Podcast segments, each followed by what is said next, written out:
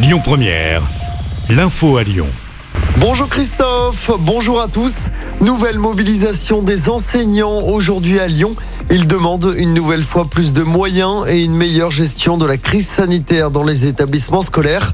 Après la grève générale de la semaine dernière, le gouvernement avait promis de nouvelles embauches et des masques FFP2 insuffisants pour les syndicats.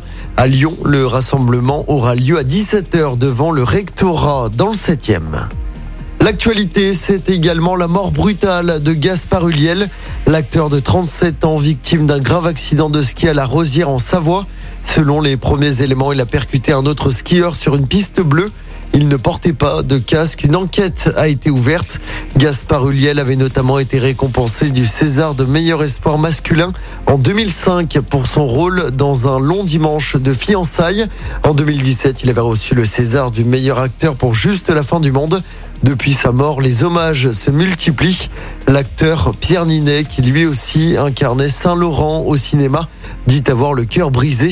Nous perdons un acteur d'un immense talent qui manquera terriblement au cinéma français, a réagi hier soir Grégory Doucet, le maire de Lyon.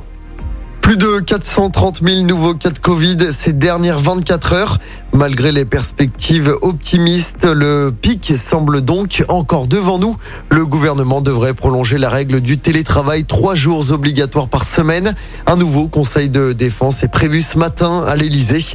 Le gouvernement doit également trancher sur la question de la fermeture actuelle des boîtes de nuit.